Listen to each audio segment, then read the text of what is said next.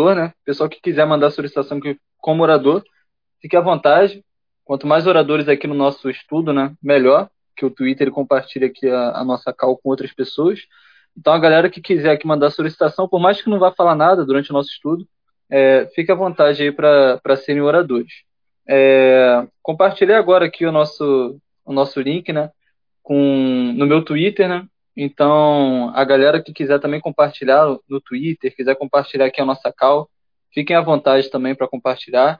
É, compartilhem com os amigos, compartilhem no WhatsApp, compartilhem aí no, no, no Twitter né, de vocês, seguidores de vocês.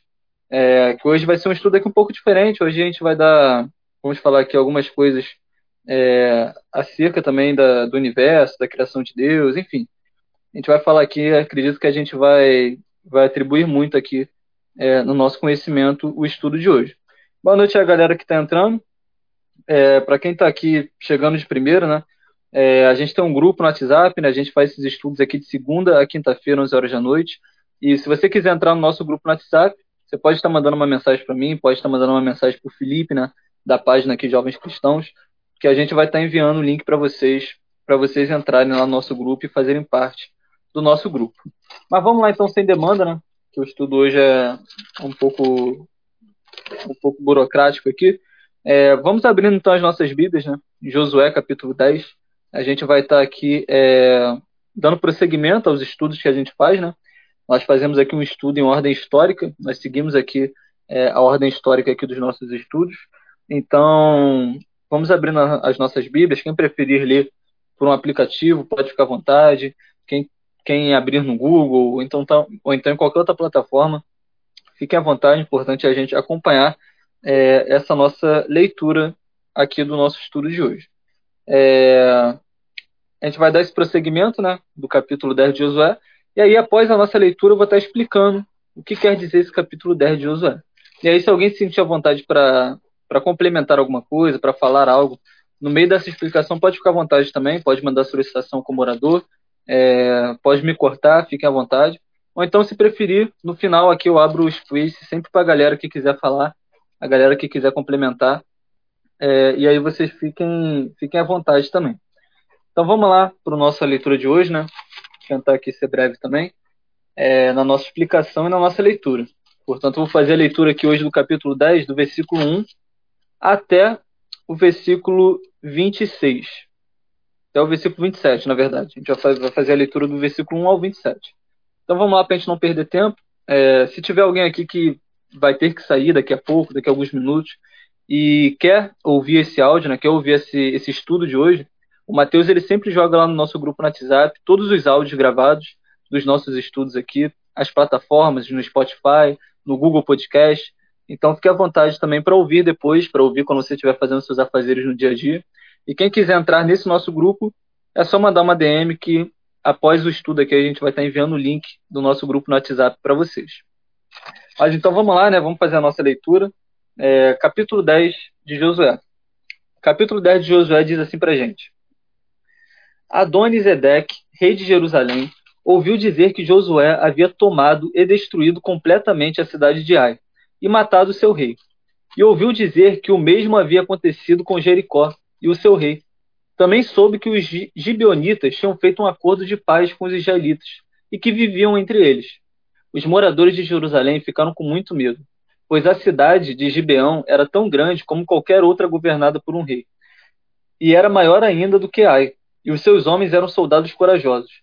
Então Adonisedeque enviou mensageiros a Oão, rei de Hebron, e a Pirã, rei de Jarmute, e a Jafia, rei de Laquis, e a Debir, rei de Eglon, com a seguinte mensagem: Venham me ajudar a atacar Gibeão, porque o povo de lá fez um acordo de paz com Josué e com o povo de Israel.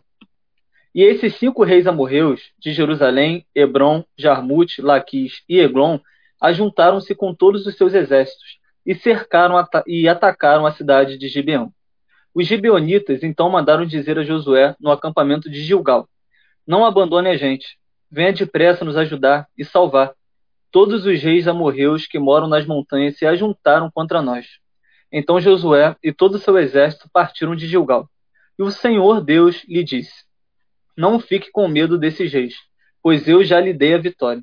nenhum deles será capaz de resistir. Josué saiu de Gilgal e marchou à noite, a noite toda, subindo sempre.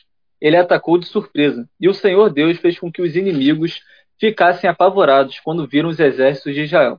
Assim, os israelitas os derrotaram completamente em Gibeão e os perseguiram na descida de Bet-Heron, combatendo até Azeca e Maquedá.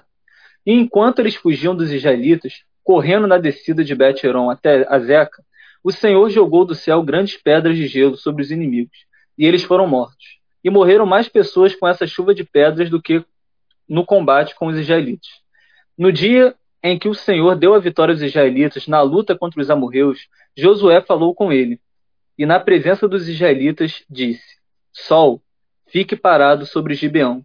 Lua, pare sobre o vale de Aijalon o sol ficou parado, e a lua também parou, até que o povo se vingou dos seus inimigos. Estas palavras estão escritas no livro do justo. O sol ficou parado no meio do céu, e atrasou a sua descida por quase um dia inteiro. Nunca tinha havido e nunca mais houve um dia como este, um dia em que o Senhor obedeceu à voz de um homem. Isso aconteceu porque o Senhor combatia a favor de Israel. Depois disso, Josué e o seu exército voltaram ao acampamento de Gilgal. Os cinco reis escaparam e se esconderam na caverna de Baquedá, mas foram descobertos. E Josué ficou sabendo que estavam escondidos lá. Então disse: Rolem algumas pedras grandes até a entrada da caverna, e ponham alguns guardas, mas não fiquem lá. Persigam os inimigos e ataquem os que ficarem para trás. Não deixem que eles voltem para as suas cidades, porque o Senhor, nosso Deus, já os entregou a vocês para serem mortos. Josué e os soldados de Israel os mataram até acabar com quase todos eles. Os que escaparam ficaram dentro das suas cidades, protegidas por muralhas. Então todos os soldados de Israel voltaram são e salvos para o acampamento de Maquedá, onde Josué estava. E ninguém tinha coragem de dizer nada contra os israelitas. Depois Josué disse: Tirem as pedras da entrada da caverna e tragam aqui os cinco reis. E isso foi feito. Tiraram da caverna os reis de Jerusalém, Hebron, Jarmute, Laquis e Eglon, e os levaram a Josué. Josué chamou os homens de Israel e ordenou aos oficiais do exército que tinham ido com ele: Venham aqui e ponham os pés no, nos pescoços, no pescoço destes reis. Eles fizeram isso. Aí Josué disse: Não tenham medo, não percam a coragem. Sejam fortes e corajosos, porque o Senhor fará isso com todos os inimigos que vocês enfrentarem. Então Josué matou os reis e os pendurou em cinco postes de madeira. E eles ficaram pendurados ali até o anoitecer. Ao pôr do sol, Josué mandou que eles fossem tirados dos postes e jogados na caverna onde se haviam escondidos, e puseram na entrada grandes pedras, que estão lá até hoje. Então é isso, gente. Nossa leitura aqui, a leitura do capítulo 10, né? Boa noite, Beatriz Carvalho. É, Beatriz é uma das nossas líderes aqui, né? Uma das nossas administradoras, assim como os jovens cristãos, né? A página aqui, e o Michael, que está aqui com a gente hoje. É, essa foi a nossa leitura aqui do capítulo 10. A gente fez a leitura até o versículo 27, né? é, para a gente ganhar tempo aqui nessa, nessa explicação. É, e como eu tinha dito antes, né, quem quiser compartilhar com algum amigo, quem quiser compartilhar no Twitter de vocês, a nossa cal aqui, fique à vontade também. Quanto mais pessoas aqui, melhor, né? Acredito que Deus ele tem algo a falar de forma diferente aos nossos corações aqui no dia de hoje. É, a gente faz essa leitura aqui, né, do capítulo 10, e é um capítulo conhecido, né, por todos nós aqui. Acredito que a maioria já tenha ouvido aqui falar do capítulo 10, já tenha lido em alguma oportunidade aqui é, o capítulo 10. E o capítulo 10, né, a gente vai falar aqui sobre o contexto dele também, sobre o estudo que nós demos ontem, né, sobre o acordo de paz com os gibeonitas, né, que nós falamos aqui ontem. É, e a gente viu que nesse capítulo 10, né, é, tem essa consequência daquele tratado que Israel e Josué fez com os gibeonitas ontem, né? Que eles foram enganados, nós falamos isso daqui, né? Que eles julgaram o exterior, eles julgaram a aparência, eles acreditaram que aquele povo ele tinha vindo de muito longe, quando aquele povo fazia parte daquela região.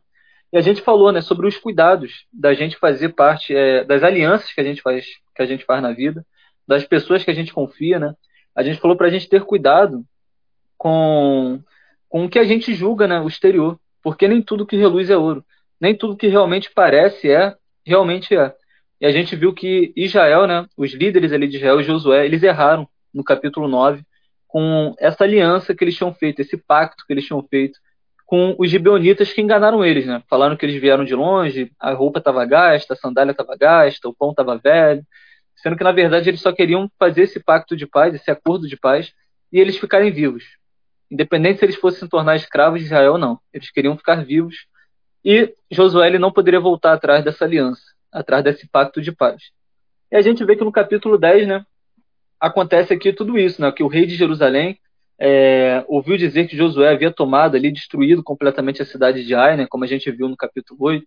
É, os reis ali daquela região, eles começaram a, a, a ver, né, a saber o que estava acontecendo com o povo de Israel e com Josué propriamente. Eles viram que Deus ele estava dando várias é, vitórias né, para Josué, para Israel, que Deus realmente estava com aquele povo.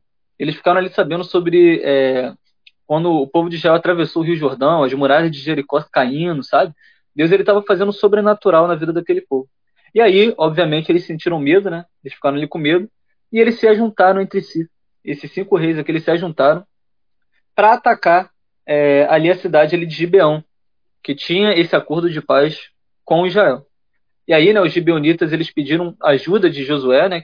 Que eles estavam ali de certa forma unidos, um acordo de paz, um tratado, uma aliança que tinha feito entre os dois que não poderia ser quebrada. E a gente vê que o contexto dessa aliança aqui, né? O que, que a aliança errada ela pode trazer para nossa vida? O que, que amizades erradas, relacionamentos errados, que de primeiro momento a gente cai na lábia, né? A gente cai na, na conversa, a gente cai no exterior. Ah, porque ela é muito bonita, ele é muito bonito. Ah, porque ele tem um papo bom, ela tem um, um papo bom. Você confia naquela pessoa sem você saber de fato a história daquela pessoa, sem você saber de fato quem realmente é aquela pessoa. E a gente falou aqui ontem que alianças, quando são é, feitas né, de forma errada, de forma equivocada, elas trazem problemas para a gente. Elas trazem, trazem dor de cabeça, sabe? É, tanto para a gente quanto também para nossa família. Às vezes para pessoas que não tem nada a ver com os problemas que a gente arruma, né, mundo afora. Isso acaba trazendo é, consequências ruins para a gente, sabe? As nossas alianças, as amizades, os relacionamentos, quando eles não são, é, de certa forma, aqui conduzidos por Deus. A gente viu que o erro de, de Josué ontem, né, e dos líderes de Israel, foram não ter consultados a Deus, para ver se de fato eles deveriam fazer aquele pacto de paz com os gibeonitas. E a gente vê que no capítulo 10 a consequência chega né, dessa aliança errada. Israel ele teve aqui que lutar, que ajudar os gibeonitas ali, numa batalha ali que era muito perigosa. Sabe, um exército muito grande, cinco reis juntos ali, cinco cidades ali juntas ali. Ou seja, era um desafio, sabe, para Israel, para os gibeonitas ali. Só que Deus ele tinha garantido a vitória. A gente vê que no versículo 8, né, quando Josué e todo o exército eles estavam partindo ali de Gilgal, a gente vê que Deus ele ele disse, né, para que não ficassem com medo daqueles reis, pois Deus ele já tinha dado a vitória e nenhum deles será capaz de resistir.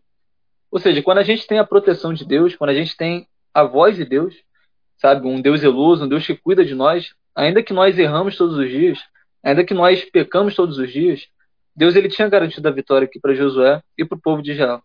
Então é um grande diferencial, sabe? Quando Deus ele garante, quando Deus ele vai na frente, quando a gente de fato está disposto a entregar os nossos planos para Deus, os nossos sonhos para Deus, a nossa caminhada para Deus. Então é muito importante a gente ter essa concepção, a gente ter esse discernimento. É, e aí, né? A gente chega aqui mais à frente, quando a gente vê que os israelitas ali eles perseguem aqueles reis, aqueles exércitos e tudo mais, eles estavam fugindo ali dos israelitas. É, a gente vê que no primeiro momento a gente vai falar sobre isso mais à frente, né? Sobre essa chuva de pedras aqui, em outras traduções é, fala sobre granizo, né? Que Deus ele mandou do céu e derrotando ali também parte daquele exército ali, do, daqueles reis. A gente vai falar sobre isso mais à frente. Mas muito chama a atenção da gente nesse capítulo 10, né? Sobre o fato de Josué ele ter orado, né? E como diz aqui o versículo 12 pra gente, né? O sol ele ficar parado ali, né? Josué ele dá uma ordem o sol ele ficar parado sobre o Gibeão, para a lua ela parar sobre o vale ali de Ajalon, né? E a Bíblia diz no versículo 13 que o sol ficou parado, e a lua também, até que o povo se vingou dos seus inimigos. E a gente vai dar uma atenção maior né, a essa parte aqui do texto. É, inclusive, o nosso tema aqui do nosso espécie de hoje né, é sobre o Deus que move o universo a nosso favor. O Deus que criou o universo, ele é capaz de mover esse universo na vida dos seus filhos, na vida dos seus escolhidos. É, e a gente está nesse momento agora com mais de 70 pessoas aqui na Cal, né? É, fico feliz por isso. Sejam bem-vindos aí, a galera que está aqui nesse momento, né? Pessoal que está aí pela primeira vez, segunda vez, é, vocês são muito bem-vindos. A gente faz essa cal aqui de segunda a quinta-feira, 11 horas da noite, a gente faz esses estudos. A gente tem um grupo no WhatsApp lá. Quem quiser entrar no nosso grupo, pode mandar mensagem para mim na DM, pode mandar mensagem para Beatriz Carvalho, para os jovens cristãos aqui, que é o Felipe, né? Que também são administradores, o Michael também. Vocês fiquem à vontade lá para vocês entrarem no nosso grupo. E vocês podem contar com a gente no que vocês precisarem. Qualquer conselho, qualquer oração, o que vocês precisarem, a gente está aí à disposição de vocês. Mas aí, voltando aqui ao nosso, ao nosso contexto, né? Que a gente estava falando, a Bíblia ela diz que Josué, né? Ele orou e o sol parou. Parou ali no céu por quase um dia inteiro como a gente pode ver no versículo 13. E esse testemunho aqui, né, ele aponta para o poder inatingível de Deus, que está além dos nossos limites, né, do, do limite humano, do limite conhecido pelo homem. E por isso isso daqui foge, né, à nossa compreensão de certa forma. É... E essa passagem bíblica aqui, né, ela também ela é alvo de algumas discussões, né, de algumas interpretações é, sobre essa narrativa aqui. Algumas pessoas utilizam isso, né, com o objetivo às vezes de desacreditar né, da palavra de Deus, sabe, de dessa informação bíblica, né, de que Josué orou e o sol parou, ela é usada por algumas pessoas para indicar um suposto erro, algo do tipo, sabe? As pessoas elas batem às vezes nesse texto aqui. E a gente vai falar sobre tudo isso aqui também, até mesmo com, com relação à, à precisão científica também. É, e é claro que quem pensa dessa forma, né, desconhece aqui o verdadeiro caráter da palavra de Deus, que é infalível, né, e é inerrante. Nós sabemos disso daqui. A palavra de Deus ela é viva, a palavra de Deus ela é, ela é eficaz, a palavra de Deus ela é a verdade. É, e a gente vai ver né, que a Bíblia ela é um livro, né, um livro divino, ela foi inspirada pelo Espírito de Deus, e ela também é um livro aqui humano, né, já que ela foi escrita também por homens. É, e a gente vai ver aqui né, que nesse processo aqui de produção da Escritura, né, a revelação de Deus, nessa passagem aqui principalmente, ela foi ajustada aqui à linguagem humana. Né? Em outras palavras aqui que a gente pode usar, Deus ele ele transcende, é, um Deus o Deus transcendente, né, que a gente pode dizer assim, ele falou na língua dos homens, para que esses homens aqui eles pudessem compreender a sua revelação, eles pudessem compreender é, o que de fato estava acontecendo aqui. E por isso na Bíblia é comum, né, é, a gente encontrar aqui diversos gêneros literários, sabe, diversos padrões de escrita, bem como o uso de vários recursos de linguagem, né? figuras de linguagem, a gente encontra direto aqui na Bíblia também. É, e uma das características textuais da Bíblia é que ela não usa a linguagem científica, sabe? Mas ela usa a linguagem do observador. A passagem que Josué orou e o sol parou, claramente foi uma escrita aqui considerando esse princípio. E a gente vai entender melhor conforme a gente for aqui explicando sobre basicamente aqui essa parte aqui que é muito interessante. No final aqui vou pegar aqui alguns versículos, né? É, para a gente falar aqui sobre o Deus, né, que fez os céus e a terra, o Deus que criou o universo, o Deus que ele pode todas as coisas. É, e a gente vê aqui que uma primeira pergunta que a gente pode fazer, né, foi de quando Josué orou e o sol parou. Por que disso? Quando que foi? Como é que aconteceu aqui nesse contexto que nós acabamos de ler? A gente vê que o texto bíblico, né, que narra aqui esse episódio em que Josué orou e o sol parou, apresenta esse contexto que nós falamos aqui, né, dessa guerra é essencial para os israelitas. O povo de Israel estava ali em plena campanha né, da conquista da terra prometida, depois de muitos anos. A gente viu aqui que o povo de Israel foi um povo teimoso, né, um povo que errou muitas vezes, um povo que foi desobediente várias vezes ali durante a caminhada, durante o trajeto, um povo que ele foi amadurecendo, ele foi aprendendo, sabe, a como de certa forma obedecer a Deus, de certa forma fazer a vontade de Deus, mesmo com alguns erros que eles ainda cometiam, que essa segunda geração também cometeu, como a gente leu aqui né, nos capítulos anteriores. É, a gente vê né, que o contexto que nós explicamos aqui no início, dos gibeonitas, né, que eles enganaram os israelitas, eles conseguiram ali, firmar uma aliança com esses israelitas, e essa aliança aqui causou revolta ali nos amorreus. Né? Eles consideraram ali aquela atitude uma traição, como nós falamos aqui, eles se juntaram ali, eles formaram ali cinco reis ali amorreus, né? acabaram cercando ali Gibeão. E aí os gibeonitas eles pediram ajuda para esse exército de Israel, que era um exército aqui poderoso também, um exército que Deus ele agia no meio do exército aqui israelita. É, a gente vê aqui que a situação era, ela era complicada, porque essa junção aqui dos amorreus, desses cinco reis, né, era realmente muito poderosa. Só que Deus ele falou com Josué e garantiu que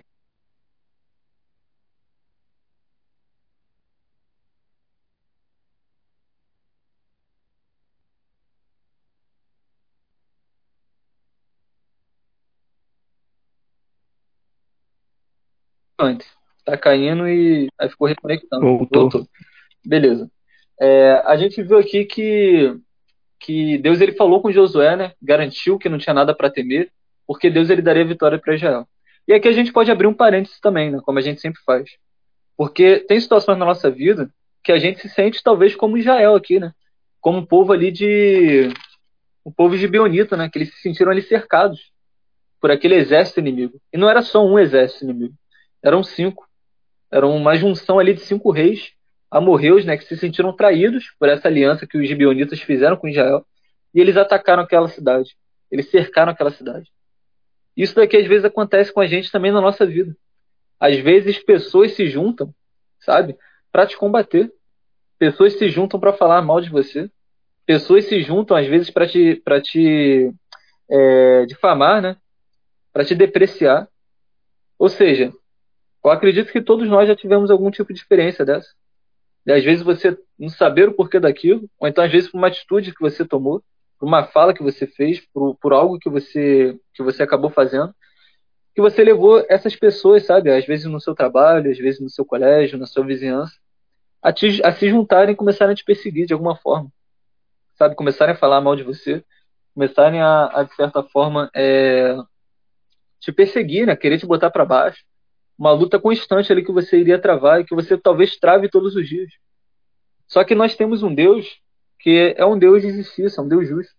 Um Deus que ele cuida de nós, um Deus que ele tem zelo pelos seus filhos. E um Deus que não nos desampara. Então talvez você esteja nessa luta, talvez enfrentando problemas, alguma calúnia ou algo do tipo, e que você está naquela situação ali de desespero, sabe? Por que disso? Por que das pessoas, sabe, é, mexerem contigo? Por que das pessoas se juntarem para ir contra você ou ir contra algum familiar seu, algum projeto seu? E você tem que crer num Deus que ele, assim como ele cuidou de Israel, que ele garantiu a vitória de Israel contra essa situação aqui, né? Essa junção ali dos amorreus, é o mesmo Deus que ele cuida de nós. É o mesmo Deus que ele também ele ele zela por nós, ele zela pela vida de cada um. E é um Deus que é justo, um Deus que não tolera injustiça. Então, se você estiver enfrentando algum tipo de injustiça na sua vida, creia que Deus ele ele contempla isso. Deus ele vê tudo isso. Deus ele contemplou né, a, as injustiças, a covardia né, que o povo egípcio estava fazendo com Israel durante aquela escravidão que durou ali cerca de 430 anos. Então Deus ele é um Deus justo. É, e a gente vê né, que Deus ele claramente ele interviu aqui nessa batalha, porque Israel pelo seu próprio braço, pelo seu próprio exército ali, eles não tinham como deter aquele aquele batalhão de exército, né? eram cinco reis juntos, e Deus ele interviu sabe? Primeiro ele pôs ali os amorreus em confusão diante de Israel, e depois Deus ele usou os israelitas para impor uma grande ali, matança né, aos exércitos amorreus. Israel ele realmente estava ali obtendo êxito aqui nessa batalha. E de modo que, embora os inimigos eles tentassem ali, fugir, né, eles foram perseguidos e eles foram ali destruídos, né, eles foram aniquilados. E inclusive enquanto os exércitos amorreus eles fugiam dos israelitas, né, a gente vai falar mais à frente também sobre isso, né, mas já citando aqui, Deus ele fez cair sobre eles uma chuva aqui de grandes pedras, né? Em outras versões aqui granizo, né? como a gente falou. E esse aqui já foi um grande milagre, pois além de Deus ele ter feito cair pedras do céu, essas pedras aqui acertaram ali justamente aqueles inimigos, né? Os amorreus. E aí em seguida, né? O texto ele registra um milagre ainda maior, um milagre ainda mais sobrenatural, é... que foi quando que a gente vai entrar agora, né? Que nós falamos aqui, que Josué orou e o sol parou sobre Gibeão e a lua ela se deteve sobre o vale ali de Ajalon, até que o povo de Israel se vingou de seus inimigos, como a gente pode ver do versículo 12 ao versículo 15. É, e a gente vê que nesse contexto aqui, né, do porquê Josué orar né, e o sol parar, o contexto do relato bíblico ele indica para a gente aqui que Josué orou, o sol parou, e a guerra ela estava ali sendo travada, era muito importante. Era uma guerra, era um diferencial, não era qualquer guerra, não era qualquer batalha. Era uma batalha, é, era a batalha, né? Não era uma batalha qualquer, era a batalha. E os exércitos aqui, né, dos inimigos, eles eram muito poderosos.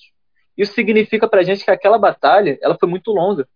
Aquela batalha, ela tinha muita gente, sabe? Ela tinha muita massa humana ali, ela uma batalha longa. E de modo que provavelmente, né, o fim do dia, ele estava ali se aproximando. E a guerra ela ainda não tinha acabado. A guerra ainda estava rolando. Israel perseguindo o, os amorreus, os amorreus fugindo, e a guerra ali sendo travada. E o problema é que se a noite ela viesse, a guerra ela teria de ser interrompida.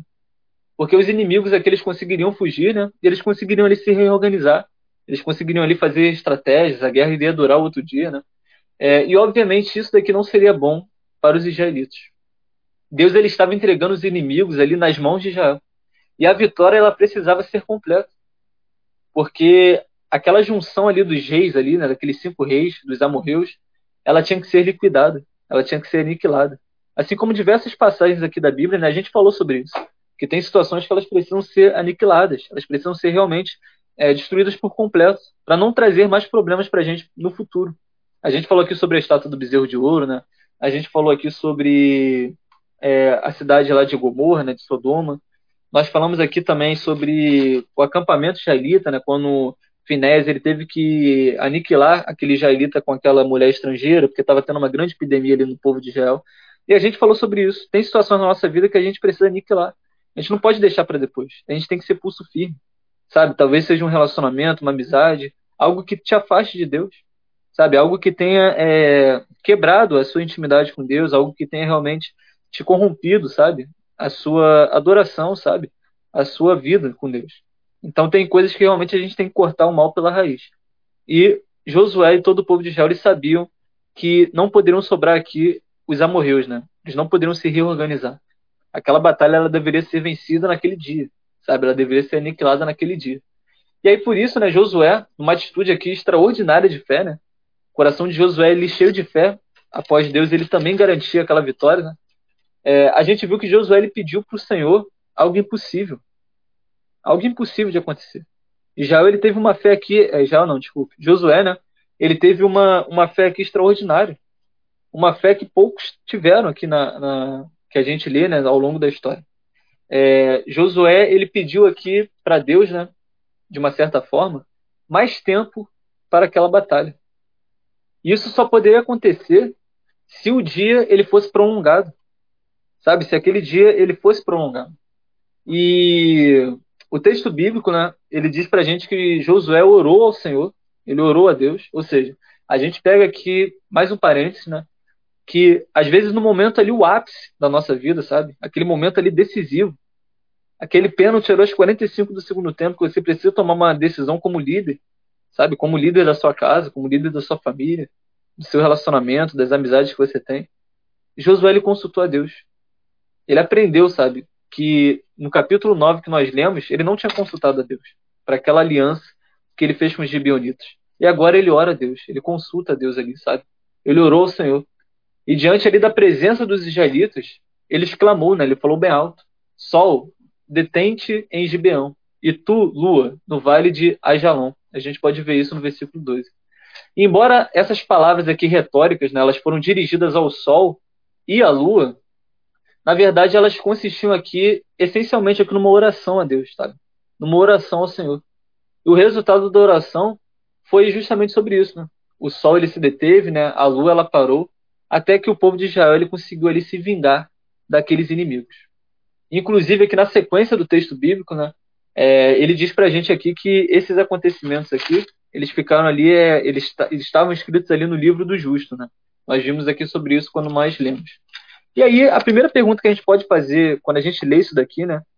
A gente pode imaginar, assim, quem está lendo talvez pela primeira vez, é, ou então que já leu outras vezes, só que nunca parou para refletir, né? Nunca parou, assim, para de fato tentar entender esse texto, né? A primeira pergunta que a gente pode fazer é tipo assim, caramba, como o Sol ele parou? Como é que é capaz do Sol parar, da Lua parar? E a gente vê aqui né, que o texto bíblico ele não se propõe aqui para a gente a explicar como o Sol ele parou depois dessa oração aqui de Josué, mas apenas ele afirma que aconteceu, sabe? Isso bastou aqui, realmente aquilo aconteceu. Então muitas explicações, né, elas já foram sugeridas para esse acontecimento. Muitos estudiosos, muitos pesquisadores, historiadores, pessoas é, ligadas na ciência, elas tentam explicar também esse acontecimento. É, e, e, são diversas, sabe, diversas tentativas aqui de explicações que as pessoas usam, né? É, que, que a gente vê que, por exemplo, tem gente que, que fala que é, a ideia de que o Sol parou, né, até que o exército de Israel saísse vitorioso da guerra, é apenas uma forma poética e tudo mais, registrar uma grande vitória. É, outras pessoas apoiam uma tradução que, que é improvável, né? que diz que o que aconteceu de verdade foi uma diminuição ali do brilho do Sol, tipo que um eclipse e tudo mais. É, só que a gente vê aqui, né, que que a Bíblia, a gente sabe que ela, a Bíblia ela não erra, sabe? A gente sabe que o que aconteceu ali de fato, algumas pessoas que defendem né, o que esse texto bíblico ele quer dizer, é, é, que o dia ele foi esticado porque algo extraordinário aconteceu. E segundo o texto bíblico, né, o que aconteceu foi que o Sol e a Lua pararam até que Israel ele vencesse aquela batalha. Mas será que a Bíblia errou, sabe, ao dizer que o Sol parou? Será que tem algum equívoco aqui, algum erro ou algo do tipo? Acho que acredito que todo mundo já se perguntou né, sobre isso. Alguém já, já deve ter é, imaginado sobre isso que a gente estuda né, na escola, sobre a rotação, sobre a questão da Terra, né, ela girar é, ao torno do Sol e tudo mais, o sistema solar, enfim. A gente já estudou sobre isso, a gente vai falar um pouco também sobre isso aqui no dia de hoje, sobre outras questões né, que envolvem aqui o universo, que envolve também a criação de Deus. É, atualmente né, nós temos esse um conhecimento aqui é, apurado né, sobre esses movimentos que a gente acabou de dizer dos corpos celestes, né? E nós sabemos que, por exemplo, é, nós sabemos que, por exemplo, sobre o movimento né, da Terra é, em torno aqui do seu eixo, né, e em torno do Sol. Só que nos tempos bíblicos, né, obviamente, os homens eles não tinham esse conhecimento que nós temos hoje. E isso incluía aqui também os escritores bíblicos. E a inspiração divina aqui, ela não conferia aqui aos autores bíblicos, que eles serviram aqui como agentes né, da revelação divina, da revelação de Deus, o conhecimento aqui pleno acerca de todos esses fenômenos naturais, sabe? Acerca de todos esses fenômenos aqui que nós estamos lendo aqui, que nós iremos falar também ainda hoje. Então, eles acomodaram aqui né, o registro aqui da revelação especial de Deus dentro dos padrões de conhecimento acerca do mundo que estava disponível a eles naquele tempo. Porque a gente sabe que para eles aqui, né, é, o que de fato era que o Sol, né, ele girava ali ao redor da Terra e tudo mais. É, em outras épocas, né, também nós estudamos aqui, que as pessoas elas achavam que na Terra, né, tinha um, a pessoa ia cair ali no abismo, né, ia cair no, no fundo ali de um, de um poço, né. A gente estuda sobre isso, principalmente nas grandes navegações.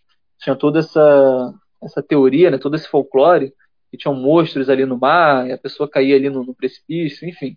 É, só que, de fato, né, o texto bíblico, ele dizer que o sol parou, não representa aqui qualquer erro, ou qualquer imprecisão aqui científica por parte da Bíblia. Aqui nós temos que lembrar né, que a Bíblia, ela usa a linguagem do observador. Sabe, ela, a Bíblia ela usa a linguagem em vários textos aqui do observador. O referencial aqui geográfico de quem escreveu o texto bíblico era a Terra.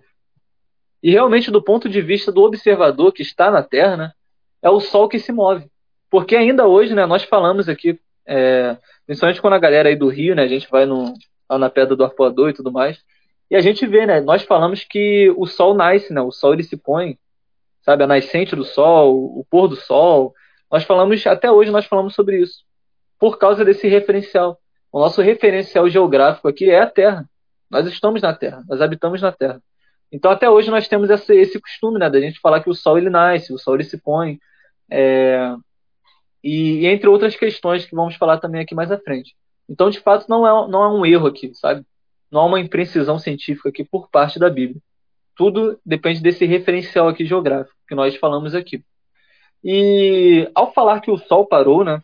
A gente partindo aqui desse, desse, desse contexto aqui, né? Ao falar que o Sol parou, a Bíblia ela revela para gente um milagre ainda maior. E qual é esse milagre?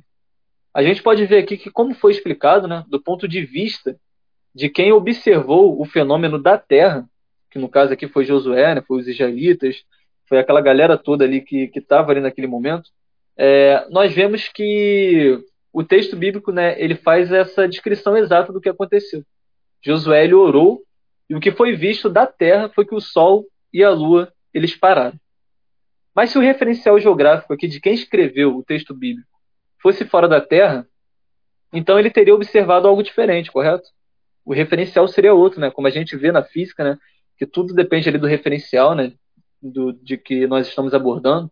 É, de quem, é, quem escreveu né, o texto bíblico aqui no caso, se fosse fora da Terra, ele teria ali outro, outro referencial, né? Ele observaria algo diferente. E provavelmente, né? Ele teria aqui presenciado uma alteração não apenas no movimento aqui da rotação da Terra, né? Mas no movimento de todo o sistema solar. E aqui a gente começa aqui a, a caminhar, sabe? Aqui a gente começa a, a, entender algumas questões que nós vamos falar aqui no final e que vão fazer todo sentido aqui para a gente. Porque se fôssemos ainda mais longe, né? Se o referencial e o referencial aqui geográfico de quem escreveu o texto bíblico, dizendo que o Sol parou, fosse fora do sistema solar, ou seja, a gente está pegando aqui agora um terceiro exemplo, uma, uma imaginação aqui que nós estamos tendo, é, se fosse fora do sistema solar, esse referencial, essa pessoa teria visto uma alteração do movimento de todo o sistema que é ao redor do centro da Via Láctea. E a nossa galáxia, né, por sua vez, ela também ela se movimenta.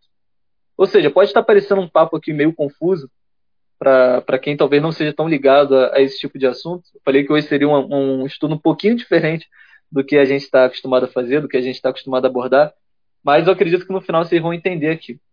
Porque isso aqui significa, né, que o que aconteceu no dia em que Josué orou e que o sol parou, não foi simplesmente uma interrupção aqui do movimento da Terra girando em seu eixo, aquele movimento ali de rotação. O que aconteceu aqui foi que Deus ele fez o universo inteiro parar.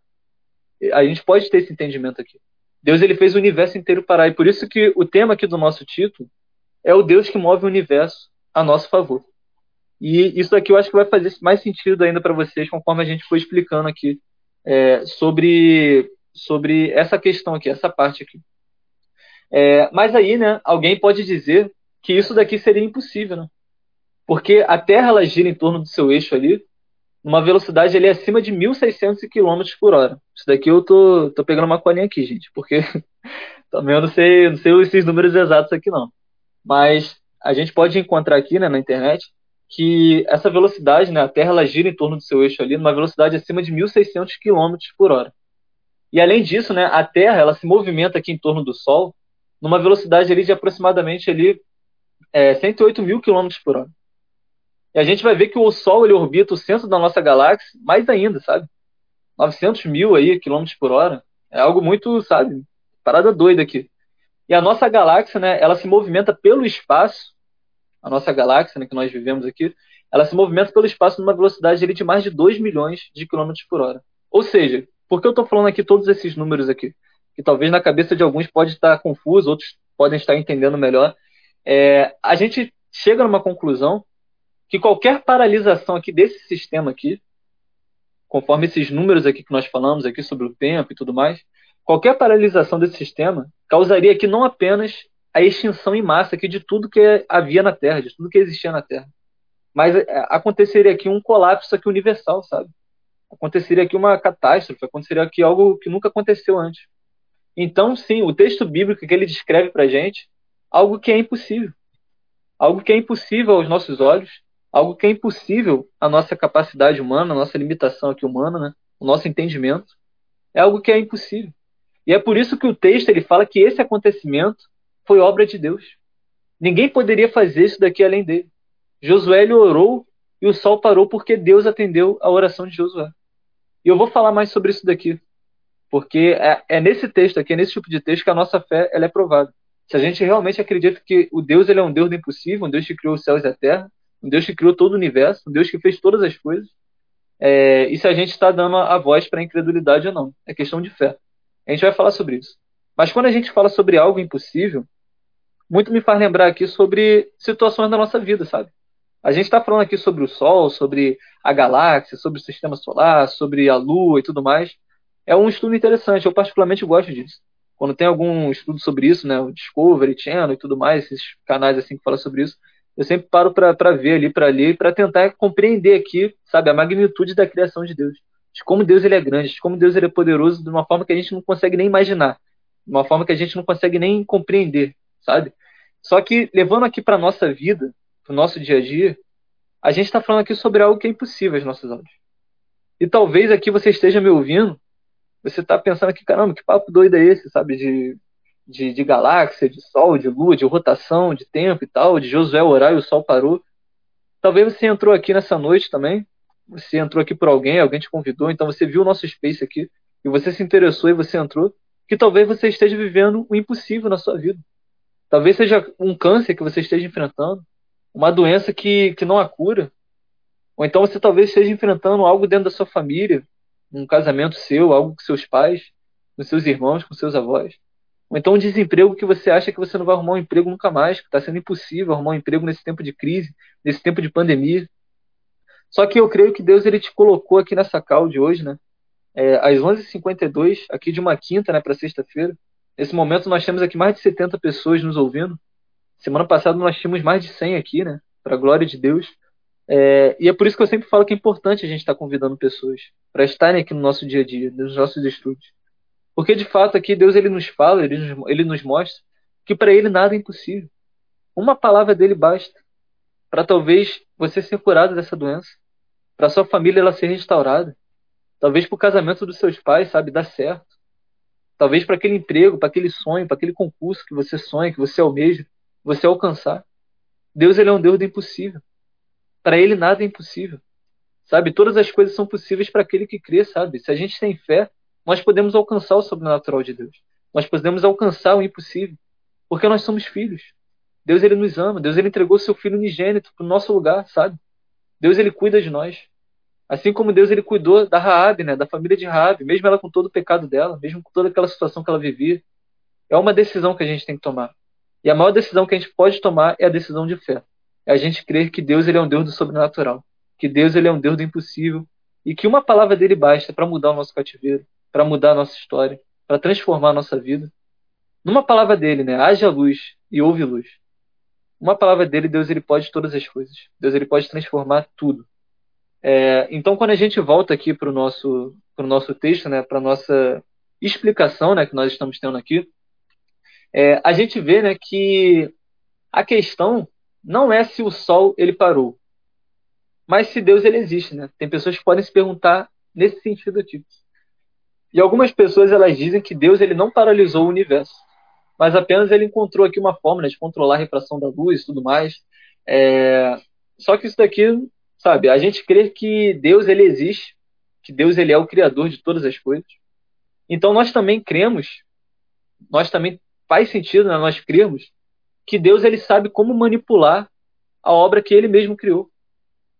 Dele suspender as leis que existem no, no universo que ele mesmo estabeleceu. A Bíblia diz para gente que não há coisa alguma que seja difícil para Deus. Para gente, muita coisa pode ser impossível. Esse papo aqui que a gente está falando pode ser algo, sabe, uma doideira. Só que para Deus não há nada difícil para Ele. Deus ele tem tudo na palma de suas mãos. Deus é um Deus que ele se encurva para ele contemplar o que acontece nos céus e na terra. Sabe? E a Bíblia também diz que o dia e a noite pertencem a Ele. Lá em Salmo 74, versículo 16. É... Então as pessoas né, que talvez possam duvidar né, do texto bíblico, podem ficar até com o pé atrás. Ah, eu acredito na Bíblia, mas, por exemplo, essa parte aqui eu fico com o pé atrás e tal. Será que realmente foi isso tudo? Será que aconteceu realmente isso? É, essas pessoas né, que duvidam, talvez, do texto bíblico, que diz que Josué orou e o sol parou, necessariamente elas também duvidam da existência de Deus. Mas se Deus ele existe, então absolutamente todos os milagres aqui registrados na Bíblia são possíveis para ele.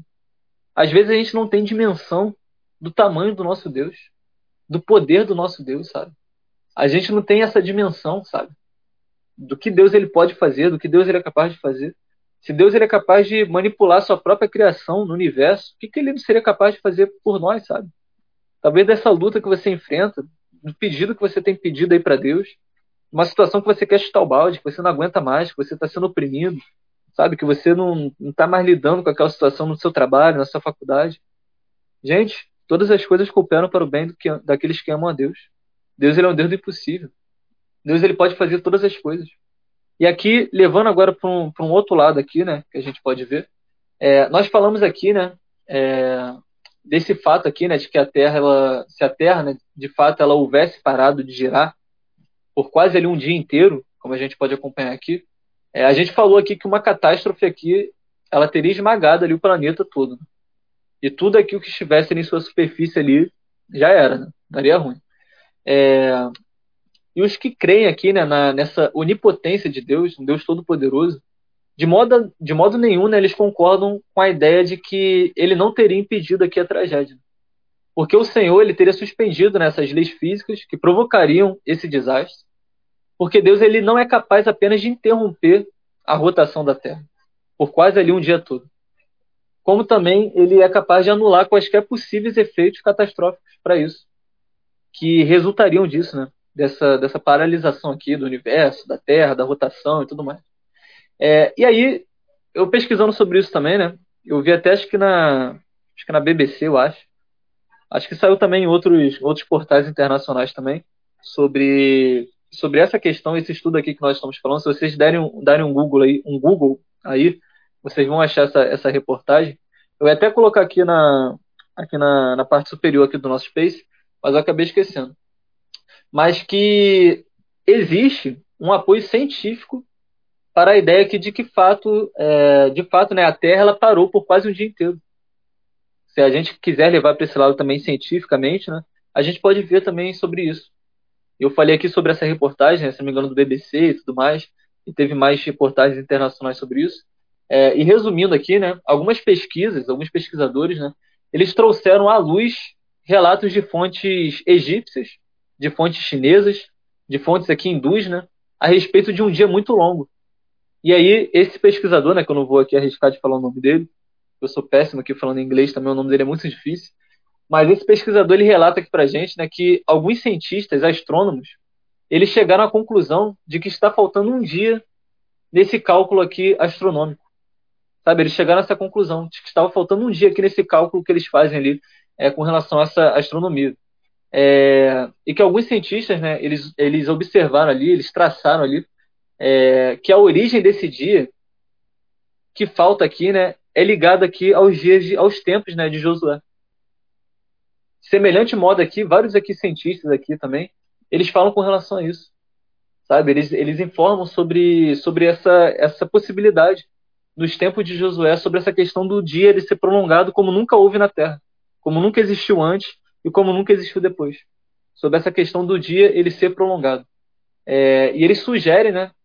Se você pesquisar aí você vai ver sobre isso, que de fato ocorreu um prolongamento, sabe? Um prolongamento aqui é, miraculoso, né? Do dia. E a gente pode concluir aqui, antes da gente fazer a nossa conclusão geral, né? A gente pode ver que o exército de Israel ele conseguiu fazer em um dia o trabalho de dois. Teria sido difícil ali para eles dizer se a Terra ela estava girando a velocidade normal ali, se a rotação ela fosse o único critério para a medida de tempo. Eles acrescentaram aqui outra possibilidade. Deus ele poderia ter produzido aqui um prolongamento da luz solar, sabe, tendo prosseguido aqui essa visibilidade ali após a hora normal, sabe, da, do, daquele pôr do sol e tudo mais. É, e a gente vê que Deus ele poderia ter feito aqui com que a luz do sol se refletisse, sabe, por meio de um espelho cósmico e tudo mais, entre várias outras questões aqui. Só que aqui eu, eu gostaria de dizer aqui agora, uma outra parte do nosso estudo, que eu acho que isso daqui vai fazer sentido aqui para mais pessoas, né? Quando a gente pega essa questão da Bíblia com a ciência, com o universo, com a criação, e a gente cai aqui no capítulo 10 de Josué, sobre o que, que isso quer dizer para a gente. Por exemplo, a gente vê aqui, antes desse, desse pedido aqui de Josué, né, dessa ordenança aqui de Josué, sobre o sol parar, sobre a lua parar e tudo mais, aquele dia ali se prolongar, né, e eles vencerem os inimigos, a gente vê que do céu, né, Deus ele enviou ali pedras ali, né, do céu para derrotar ali parte ali daqueles inimigos, daqueles, daqueles exércitos. Em outras versões falam sobre esse granizo, né? É, e a gente viu, né? Nós falamos sobre isso daqui quando a gente estudou lá no livro de Jó, que foi ali logo no início aqui do nosso estudo, né? A gente estudou o início ali de Gênesis, sobre Adão e Eva e tudo mais, a criação do homem, o surgimento do pecado e tudo mais. E aí, como a gente está estudando aqui de uma ordem histórica, nós vimos aqui sobre sobre o livro de Jó. Nós estudamos aqui o livro de Jó. O livro de Jó é um livro que fala bastante para a gente também sobre é, alguns detalhes né, da criação de Deus e tudo mais. É, fala inclusive né, sobre o granizo, né, que ele é formado ali pela chuva que cai pelo ar frio e seco, né? Nós sabemos disso. É, só que aqui, né? A gente vê quando a gente estudou sobre Jó, é, a gente vê algo além, né? A gente vê que Deus ele começa a fazer perguntas ali para Jó, para Jó ver se Jó ele sabia responder sobre detalhes da criação no momento onde Jó estava ali se queixando, né? no momento onde Jó estava ali se perguntando algumas coisas, o porquê daquilo estava acontecendo com ele e tudo mais. É, e a gente vê, né, sobre lá no texto de Jó, né, sobre essa questão da neve, de granizo e tudo mais, a gente vê que, que essa referência aqui, ela também faz uma referência à justiça moral de Deus. nesse propósito aqui da neve e do granizo, como a gente pode ver em Josué, é, capítulo 10, versículo 11, né? que diz que o Senhor lançou sobre eles grandes pedras de granizo, né? que mataram mais gente do que as espadas dos israelitas. A gente vê isso também no livro de Jó, né? e a gente vê aqui, entre outras coisas aqui que eu vou falar aqui, sobre alguns versículos que falam sobre essa questão é, da criação de Deus, né, do universo, da meteorologia e tudo mais, é, nós vemos que que Deus ele é poderoso, nós sabemos sobre isso, né?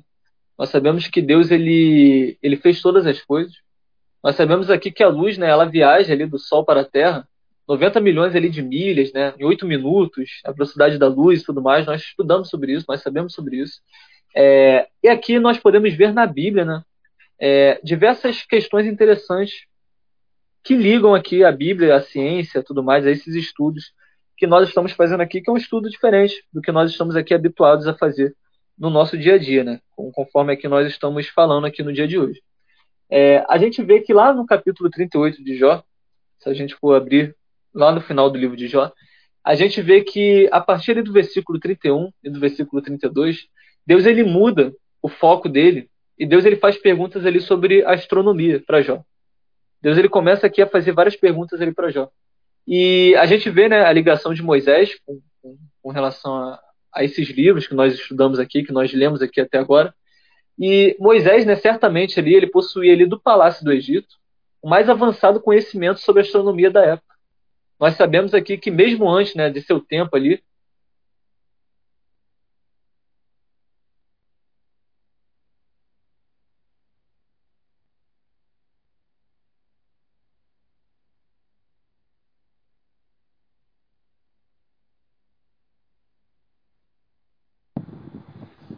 Wesley, seu microfone tá fechado. Conectou de novo.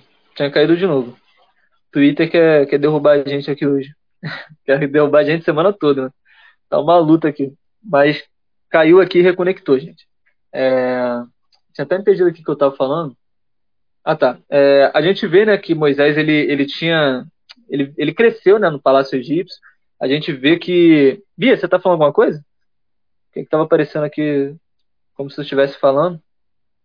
Ah, não sei se travou aqui pra mim. Não, eu só tinha falado que seu microfone estava desligado. Ah, tá, beleza. É que tinha aparecido aqui que estava movimentando aqui, eu achei que estava falando por áudio, eu não estava ouvindo. É, a gente vê aqui que no livro de Jó, né, quando a gente estudou o livro de Jó, a gente falou aqui sobre as estrelas, né, sobre o que o livro de Jó ele fala pra gente, sobre é, aqueles laços que viajavam ali em grande velocidade, direções diferentes e tudo mais. Só que várias coisas que a gente vê no livro de Jó, sobre principalmente as estrelas, né, o, o, cinturão ali de Órion e tudo mais, alguns versículos falam sobre isso. Esses fatos aqui, que nós já estudamos, que vocês quiserem ver, vocês podem abrir lá no livro de Jó, que vocês vão ver sobre isso. Esses fatos eles foram descobertos aqui apenas recentemente, sabe, poucos anos antes, pelos estudiosos, com os modernos aqui telescópios que nós temos no dia de hoje.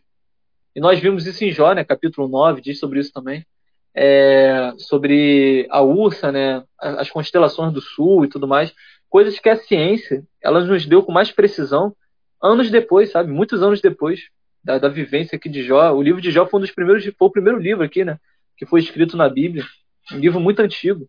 É, isso aqui é muito interessante, né, porque após mostrar Jó, após Deus mostrar Jó, como ele mantém aqui harmonicamente os astros, né, Deus ele pergunta para Jó se Jó ele conhece as leis dos céus, é, se, Jó ele conhece ali, os fenômenos naturais da Terra e tudo mais, se Jó ele tem esse domínio de controlar a influência dos corpos celestes, do Sol, da Lua e tudo mais, das marés, do tempo, das estações. É, nós podemos agora vou falar aqui alguns versículos que dizem sobre isso. Né? Alguns versículos que vão fazer com que nós entendamos aqui o poder de Deus, a magnitude de Deus. Um Deus que a gente serve que às vezes a gente acha que a gente compara do nosso problema com Deus. A gente compara os problemas que a gente tem no nosso dia a dia com Deus que criou todas as coisas, um Deus que sabe de todas as coisas, um Deus que está presente em todas as coisas, em todos os lugares. É, e aqui eu vou falar aqui uma série de versículos também que dizem sobre isso, que vão ratificar aqui, que vão confirmar, que vão fortalecer é, esse estudo aqui que nós damos aqui no dia de hoje. Por exemplo, é, em Salmos né, 136, versículo 7 ao 9, diz para a gente também com relação a isso, do sol, né, da lua, que diz assim pra gente: Aquele que fez os grandes luminares, o seu amor dura para sempre. O sol para governar o dia, o seu amor dura para sempre. a lua e as estrelas para governarem a noite. O seu amor dura para sempre. E aí a gente encontra, né? É, fala, isso daqui também fala sobre, lá em Isaías, né? No capítulo 40, é, que fala sobre isso pra gente, né? Que diz assim, né? Será que vocês não sabem? Nunca ouviram falar? Não contaram a vocês desde a antiguidade? Vocês não compreenderam como a terra foi fundada? Ele se assenta no seu trono, acima da cúpula da terra, cujos habitantes são pequenos como gafanhotos. Ele estende os céus como um forro e os arma como uma tenda para neles habitar. E é significativo aqui né, a gente observar que, enquanto no Antigo Oriente, sabe, o Sol, a Lua, as estrelas, elas eram tidas como divindades, muitos povos adoravam né, esses astros aqui. Para a Bíblia, eles são aqui tidos aqui como simples criaturas, que são comandadas pelo Criador. Ainda naquela época, que era uma época comum das pessoas terem o Sol como um Deus, a Lua como Deus, as estrelas, o trovão, o raio e tudo mais a Bíblia trata aqui tudo isso como simples criaturas que eram comandadas por Deus em seu trabalho ali e em suas órbitas, né? Em Eclesiastes, né, capítulo 1, versículo 5, diz pra gente que o sol, ele se levanta, o sol se põe, apressa-se a voltar a seu lugar. Em seguida, se levanta de novo. E é muito interessante quando a gente vai é, é, olhar né, a natureza, quando a gente tira um tempo para a gente ver as estrelas, né, ver o pôr do sol, o nascer do sol, a gente contemplar, sabe, toda a beleza da criação de Deus. É, eu não sei se isso acontece com vocês, mas comigo acontece que a gente realmente a gente tem um pouquinho da dimensão, assim, sabe, um pouquinho do entendimento de como Deus ele é perfeito, de como Deus ele fez as coisas perfeitas, sabe, de como Deus ele fez tudo de uma maneira poderosa, de uma maneira que, sabe, espetacular.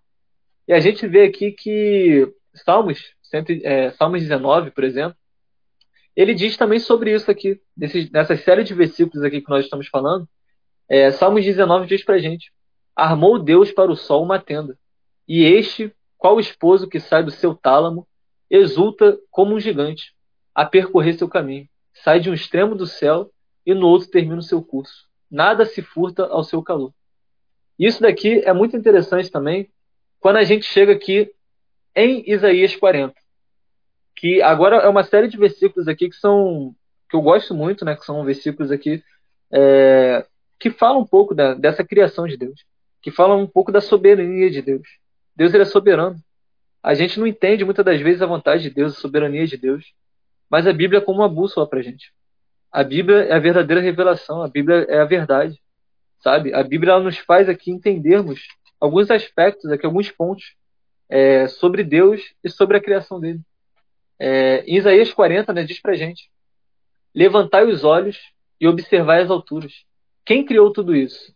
Foi aquele que coloca em marcha cada estrela do seu incontrolável exército celestial. E a todas chama pelo nome. O seu poder é incalculável, inextinguível a sua força. E por isso, nenhum desses corpos celestes deixa de atender prontamente. E nesse contexto aqui, né, esse versículo aqui maravilhoso que nós acabamos de ler, naturalmente aqui, quando a gente faz essa ligação aqui desse livro de Josué com o livro de Jó, Deus ele sabia que Jó ele não pode comandar os elementos da natureza. As perguntas ele, que Deus fez, que são destinadas a Jó, são destinadas aqui a ressaltar que o conhecimento limitado de Jó, o nosso conhecimento limitado, sabe? E o comando aqui do mundo em volta dele. Se Jó ele não entende nem mesmo estes fenômenos naturais do mundo que Deus ele perguntou para Jó, e aí no versículo 40, no capítulo 42 de Jó, né, a gente vê que Jó ele diz, né, que antes ele, ele conhecia Deus só por ouvir falar, mas agora ele, ele vê com seus próprios olhos, ele contempla Deus ali, sabe? É, do capítulo 38 ao 42 de Jó, um capítulo muito bonito que nós estudamos aqui, né? É, e a gente vê, né, que se ele não entende nem mesmo esses fenômenos naturais do mundo, se ele não consegue nem explicar sabe, essa, so, essa soberania de Deus, a criação de Deus. Como é que Jó, como é que Josué, como é que outro, qualquer outro personagem aqui bíblico, eles poderiam aqui é, entender as obras de Deus na área da justiça? Não tem como. Jó ele não pode comandar a natureza, nenhum personagem bíblico ele poderia comandar a natureza, nem os corpos celestes. Então, por que muitas das vezes esses personagens bíblicos, eu e você, nós temos essa presunção aqui de questionar a justiça de Deus, de questionar o poder daquele que criou essas coisas e daqueles que continuam a dominá-las. Nós estamos como uma formiguinha nesse universo, menores do que uma formiguinha nesse universo. E ainda assim Deus ele nos escolheu. Quem somos nós para Deus ele nos escolher? Quem somos nós para a gente questionar algumas vontades de Deus? Quem somos nós para a gente questionar a soberania de Deus? Deus ele fez todas as coisas. Sabe? A gente não tem a noção, a capacidade. Nossa, nós somos muito limitados para realmente a gente entender a vontade de Deus, a soberania de Deus, a criação de Deus, sabe? Deus ele está no controle de tudo. A gente já deu esse estudo aqui, né? Eu estou aqui é, é, repetindo, porque a repetição ela é pedagógica. A gente vê que Deus ele está no controle de tudo. Deus ele está no controle do mundo espiritual. Deus ele está no controle do universo, né? Deus ele está no controle da história e Deus ele está no controle da vida humana. O diabo ele trabalha no limite que Deus ele permite. A gente viu na história de Jó, né? É, o anjo ali, né, versus o diabo e tudo mais. Nós temos também o poder, né, para vencer o diabo. Deus ele nos deu essa autoridade. E quando a gente fala que Deus ele está no controle de tudo, engloba aqui para a gente que Deus ele está no controle também do universo. A gente falou aqui sobre o sistema de rotação da Terra, né? E a gente pode falar agora aqui é, de uma forma científica com mais exatidão. Porque o sistema de rotação da Terra, a Terra ela dá uma volta no seu próprio eixo né, em 24 horas. E se esse sistema aqui de rotação ele fosse atrasado um décimo do tempo, que foi o que a gente falou aqui sobre essa questão do Sol parar e tudo mais, que Deus ele, ele, ele agiu ali é, contrário nessas né, leis que existem no universo e, e, etc., que nós citamos aqui. E a gente vê aqui, para a gente compreender nessa nossa conclusão, a gente já está chegando ao final, se esse sistema aqui de rotação ele fosse atrasado um décimo, um décimo do tempo, os dias e as noites eles seriam ali dez vezes mais longos. Ou seja, aquilo que não fosse torrado de dia seria congelado de noite. E aí você que está me ouvindo nessa noite, você que está me escutando sobre isso, é, eu falei sobre isso daqui, né, sobre esse estudo quando a gente estudou o livro de Jó, e eu faço aqui a mesma pergunta. Vocês acham que tudo isso aqui é uma obra do acaso? Que a rotação da Terra obedece um critério exato para que haja vida no planeta? Para que haja vida humana, para que haja é, a vida né, no planeta Terra? A gente pode citar o exemplo aqui da Lua, né? A gente viu que quando Josué ele ora, né? Ele fala que o Sol parou, que a Lua parou. A Lua, por exemplo, ela está a 384 mil quilômetros da Terra.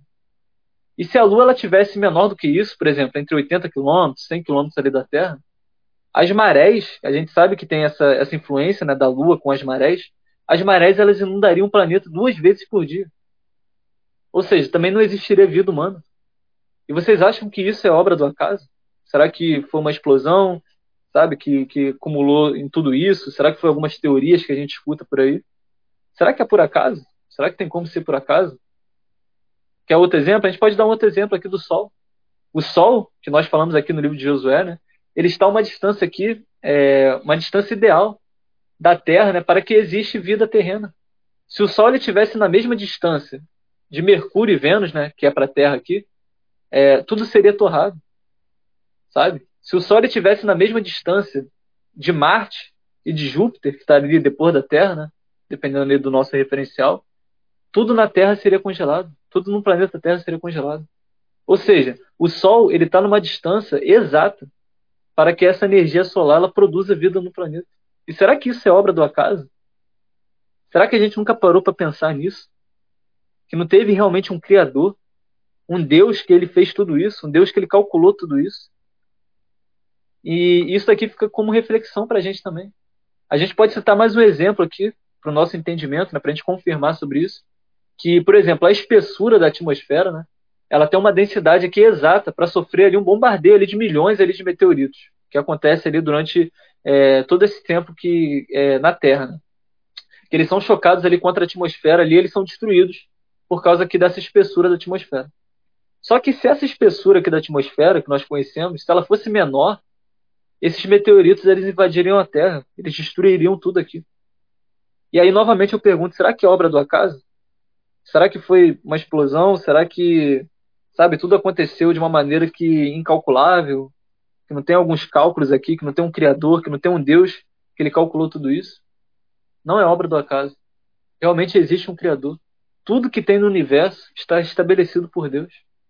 Existem leis, né, como nós falamos aqui, que governam o universo. E Deus ele pode alterar elas. Deus ele faz da forma que ele quer. Deus ele trabalha do modo que ele quer. Nós temos um Deus que ele controla tudo. E o que, que ele não seria capaz de fazer por mim e por você? Nós temos um Deus que ele é soberano, um Deus que ele é poderoso, sabe? Um Deus que ele é onipotente, onipresente, onisciente. Nós precisamos crer nesse Deus. E aí, para a gente chegar aqui perto da nossa, da nossa conclusão, né? Nós vemos que em Salmo 113, né, nessa, nesses versículos aqui que eu falei que a gente leria, para a nossa edificação, né? Em Salmo 113 diz, né? Versículos 5 e 6. Quem é como o Senhor, o nosso Deus, que reina em seu trono nas alturas, mas se inclina para contemplar o que acontece nos céus e na terra. Ou seja, nada está acima de Deus. Nada está na mesma altura ali de Deus. Deus ele está acima de todas as coisas. Deus ele se inclina para contemplar o que acontece nos céus e na terra. Deus ele é todo poderoso. Deus ele tem o controle de tudo na palma das suas mãos. E a gente viu, né, que Deus ele está no controle do universo. Deus ele está no controle da história, né? A gente falou aqui sobre a história de Jó. Nós falamos aqui sobre a história de José do Egito. Nós falamos aqui sobre a história do povo de Israel. Deus ele está no controle dessa história. Deus ele está no controle da sua história. Talvez aquela situação não esteja acontecendo, você está esperando aquilo, sabe? Você está angustiado, seu coração está preocupado. Confie em Deus, sabe? Entregue o seu caminho ao Senhor, confia nele, mais ele fará, sabe? Descansa o seu coração em Deus, ele está no controle da sua história. Basta você obedecer a voz dele, basta você ter intimidade com ele, basta você ter fé que Deus ele é capaz de realizar um milagre sobrenatural na nossa vida. E se Deus ele está no controle de tudo, no controle do universo, né, no controle da história, Deus ele também está no controle da vida humana. Ainda na concepção, é, Deus ele está no controle da vida embrionária, na vida fetal. Em Salmo 113, né, um dos salmos é, mais belos também que nós temos, diz para gente assim, ó, dessa forma: Cobriste-me no ventre de minha mãe, eu te louvarei, porque de um modo assombroso e tão maravilhoso fui feito. Maravilhosas são as tuas obras e a minha alma o sabe muito bem. Os meus ossos não te foram encobertos, quando no oculto fui feito, entritecido nas profundezas da terra. Os teus olhos viram meu corpo ainda informe, e no teu livro todas estas coisas foram escritas, as quais em continuação foram formadas, quando nem ainda uma delas havia. Deus ele está no controle antes mesmo de nós existirmos. Deus ele conhece quantos fios de cabelo nós temos na cabeça. Deus ele está no controle de todas as coisas. Deus ele te conhece mais do que você mesmo se conhece. Deus ele te ama. Às vezes a gente pode falar isso, pode parecer clichê, né? Jesus te ama, Deus te ama, Deus ele é contigo. Deus ele tem uma obra na sua vida, Deus ele tem um propósito na sua vida. E realmente Deus tem. Deus ele te escolheu. Sabe, você está aqui não é em vão. Talvez foi um papo hoje um pouco difícil, né, para o nosso entendimento. As explicações que foram dadas aqui, um pouco diferente do que a gente está habituado a fazer aqui. Mas Deus ele está nessa noite nos mostrando de como ele é poderoso, de como ele é soberano. O que é o nosso problema? O que era o problema de Israel enfrentando aqueles cinco reis, que teoricamente era algo impossível, enfrentar aqueles cinco exércitos? Qual era esse problema para Deus? Um Deus que fez os céus e a terra. Um Deus que numa palavra ele faz tudo. Ou seja, nós somos muito pequenos. Nós temos a mania da gente pegar o nosso problema e tentar encaixar ali, sabe, medir, comparar com o tamanho de Deus sendo que o nosso Deus é incomparável. Nosso Deus é inatingível. Deus ele sustenta tudo na palma de suas mãos. É, e a gente vê né, que esse Salmo 139, né, que diz sobre, sobre a gente com relação a isso, é, a gente vê que Deus está no controle de tudo, sabe? Deus está no controle de tudo. Quando a gente lê sobre lá em Mateus, né, que a gente falou sobre isso aqui também, se Deus ele é capaz de alimentar ali os animais, né, vestir ali a erva do campo, que, que ele não seria capaz de fazer por nossa vida? A gente precisa descansar o nosso coração, sabe? A gente precisa, de fato, é, entregar a nossa vida em Deus, priorizar o reino de Deus. Quando você faz isso daqui, que você tira um tempo aqui do seu dia, de segunda a quinta, para você estar tá aqui com a gente, sabe? Para você estar tá aqui orando com a gente, para você estar tá aqui é, estudando aqui, sabe? Sobre sobre a palavra de Deus, orando, procurando ali ter uma vida com Deus, sabe? Procurando ter uma vida é, firmada em Deus, é, a gente vê que todas as coisas são, nos são acrescentadas, sabe? A gente priorizar o reino de Deus e a gente acreditar que nós cremos num Deus que é poderoso, um Deus que fez os céus e a terra, um Deus que quando a gente falou aqui, né, ainda que todo mundo achasse ali que a terra ela a gente iria cair no abismo, né, e tudo mais, nós já estudamos isso na história a gente vê em Isaías que a Bíblia já dava aqui para gente o, o, formato da Terra, né? a forma ali da Terra. Ou seja, Deus ele é poderoso, Deus ele nos dá aqui diversos detalhes sobre a criação dele, que ele fez aqui né, na, na, na Terra, dos seres humanos e tudo mais. Deus ele é um Deus poderoso. A gente não tem às vezes a dimensão do Deus que nós servimos. A gente não tem às vezes a dimensão desse Deus que ele pode fazer tudo, ele pode mover o universo a nosso favor. Porque nós somos filhos dele. Nós somos criação dele. E se não fosse pelas misericórdias dele, se não fosse a graça dele, nem aqui nós estaríamos mais. Porque nós somos pecadores, nós erramos todos os dias. Nós precisamos reconhecer, sabe, que Deus ele é o único Salvador. Que Deus ele de fato ele está no controle de tudo, no controle do universo, no controle da vida fetal, sabe, no controle da nossa vida, no controle da história da humanidade. Deus ele está no controle da sua vida.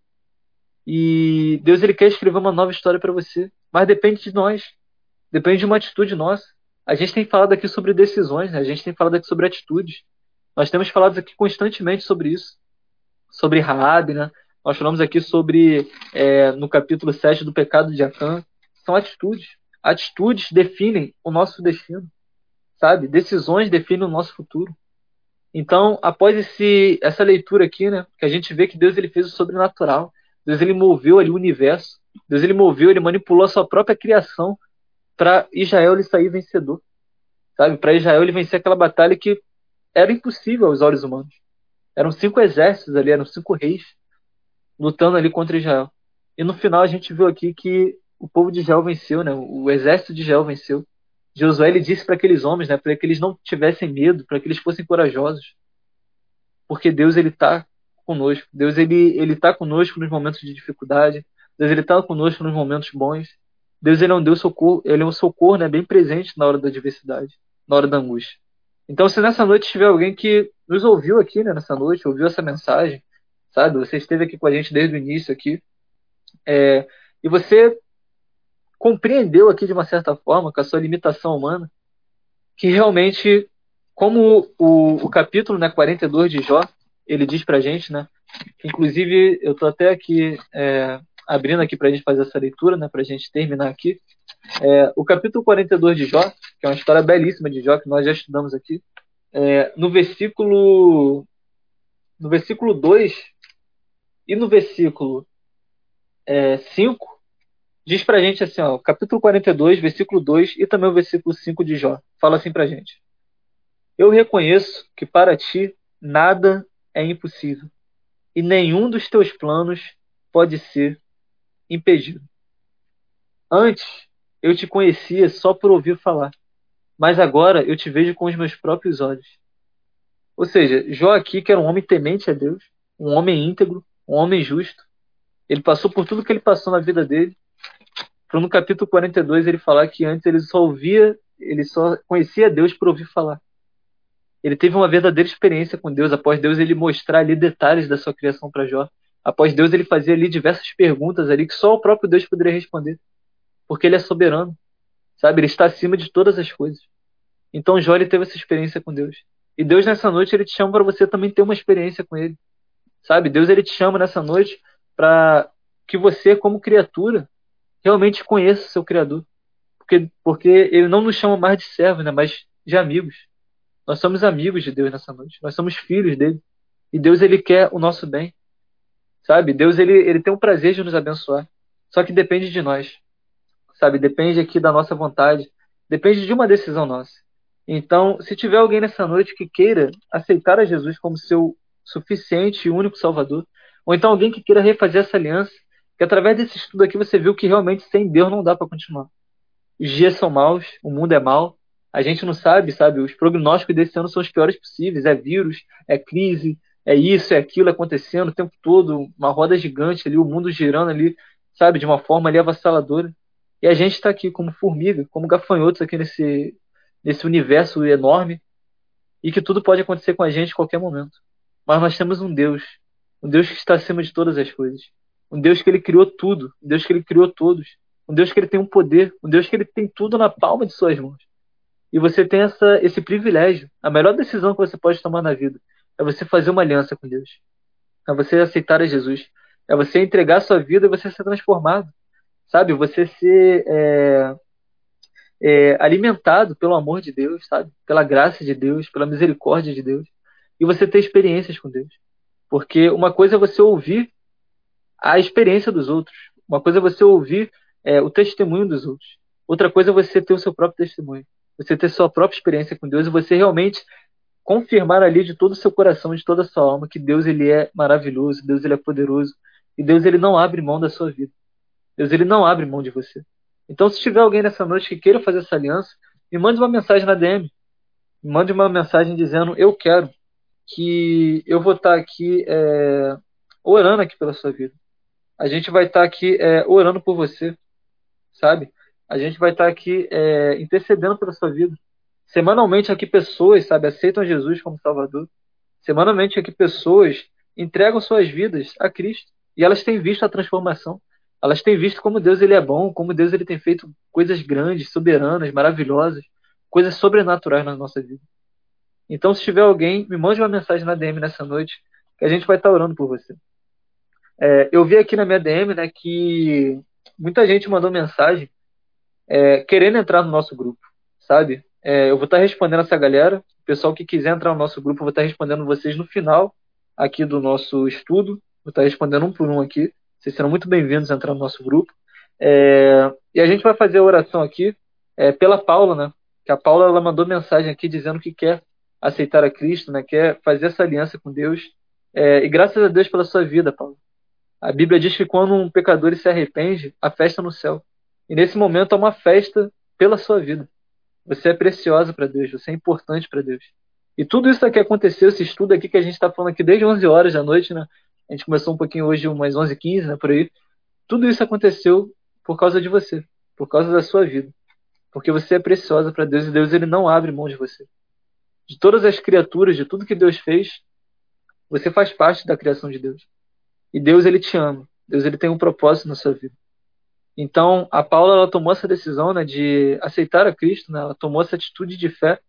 De Deus ele escreveu uma nova história para ela. E se tiver alguém mais aqui que sentiu no coração, né, de conhecer mais esse Deus, um Deus que é soberano, um Deus que pode todas as coisas, me mande essa mensagem na DM.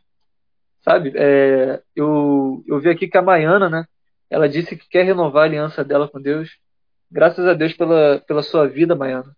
É, que Deus ele possa te abençoar é, e que Deus ele possa é, mostrar para você, né, nos mínimos detalhes também, como ele é poderoso sabe? O Deus que nós falamos aqui de forma resumida aqui nesse nosso estudo aqui sobre o universo, sobre a galáxia, sobre a criação, o Sol, a lua, as estrelas, para vocês terem uma noção, né?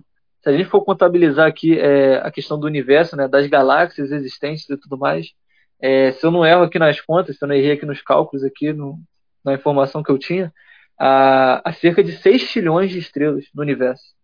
Ou seja, são milhões e bilhões de estrelas, é muita estrela. E a gente acabou de ler aqui na Bíblia que Deus ele chama é, cada uma pelo seu nome. Olha a grandiosidade, a grandiosidade disso. A soberania disso, que a gente não tem nem dimensão. A gente, na nossa limitação humana, a gente não consegue compreender isso. Porque nós somos limitados. A gente não pode alcançar a grandeza de Deus, a soberania de Deus. Então, se Deus ele pode chamar cada estrela pelo seu nome, se Deus ele sabe quantos fios de cabelo a gente tem na cabeça, o que, que Deus ele não pode fazer por mim e por você? que, que Deus ele não pode nos abençoar, abrir uma porta, perdoar os nossos pecados, salvar a nossa família, nos transformar, sabe, nos curar de uma depressão, de uma ansiedade, de um câncer, de uma doença. Nós cremos no Deus da cura. Nós cremos no Deus que para ele nada é impossível. Que ele pode mover o universo ao seu favor.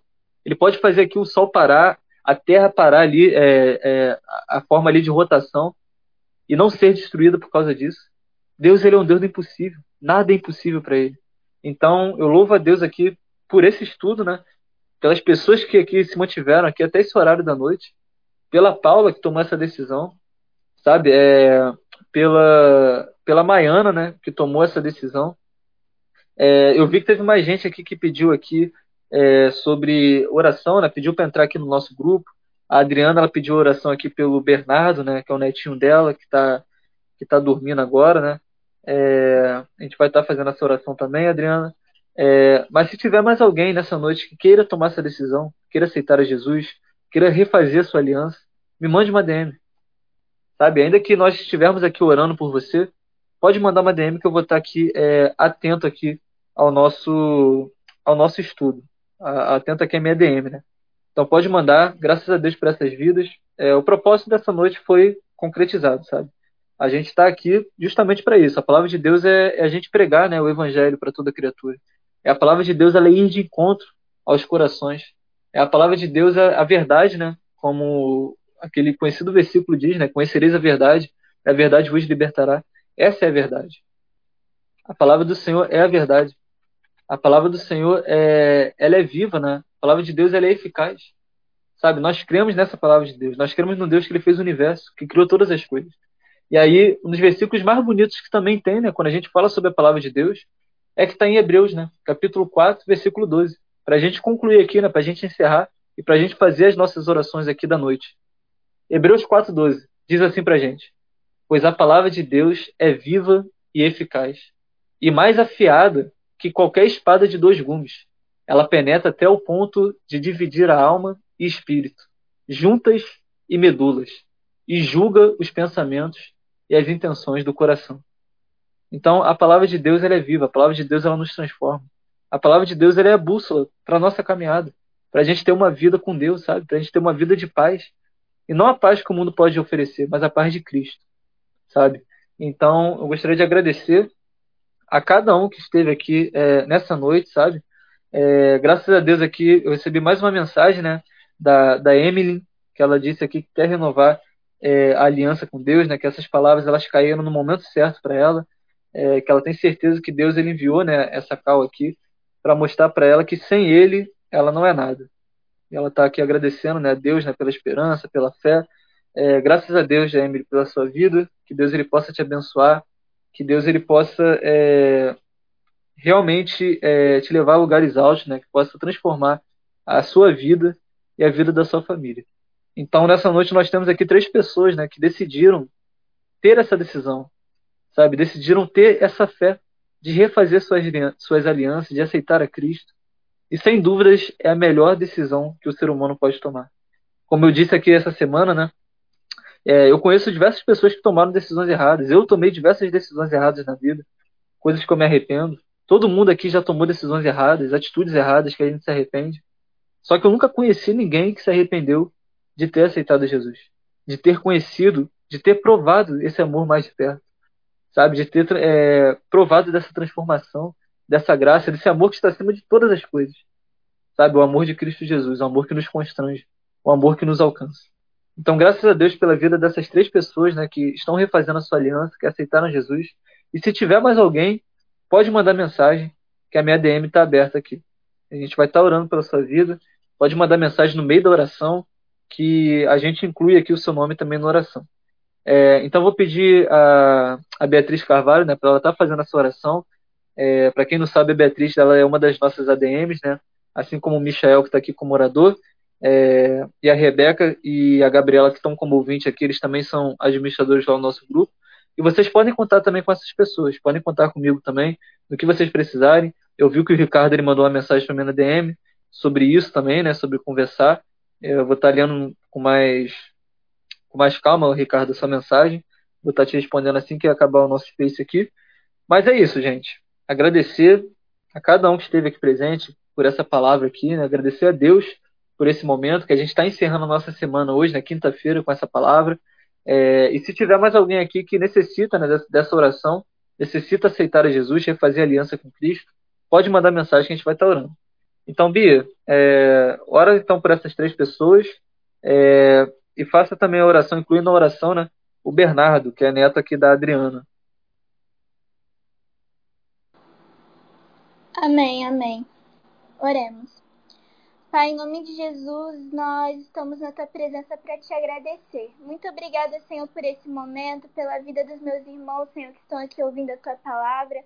Nós cremos, Senhor, que o Senhor é intencional em tudo e o Senhor marcou esse dia para ter um encontro especial, Pai, com a Maiana, com a Paula e com a Emily. Senhor, muito obrigada pela vida delas, porque hoje o Senhor entrou com salvação na vida delas. Muito obrigada pela fé gerada no coração delas. Muito obrigada, Senhor, porque a tua palavra diz em Eclesiastes 3 que o Senhor grava a eternidade no coração do homem. E nós cremos que hoje, Senhor, elas herdaram a vida eterna contigo. Essa é a nossa maior esperança e nós te agradecemos porque sabemos que hoje o céu está em festa pela vida delas.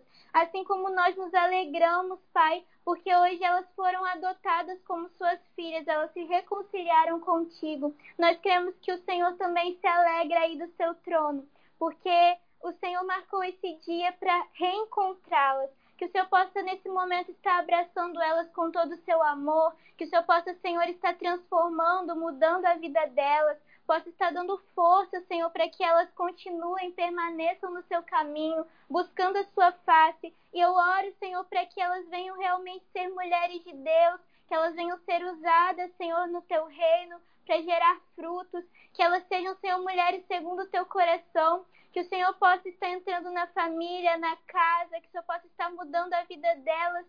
Senhor, que o Senhor possa, Senhor, estar mudando o caráter, tirando aquilo, tudo aquilo que não é teu e que a cada dia mais elas possam ser mais parecidas contigo, Jesus.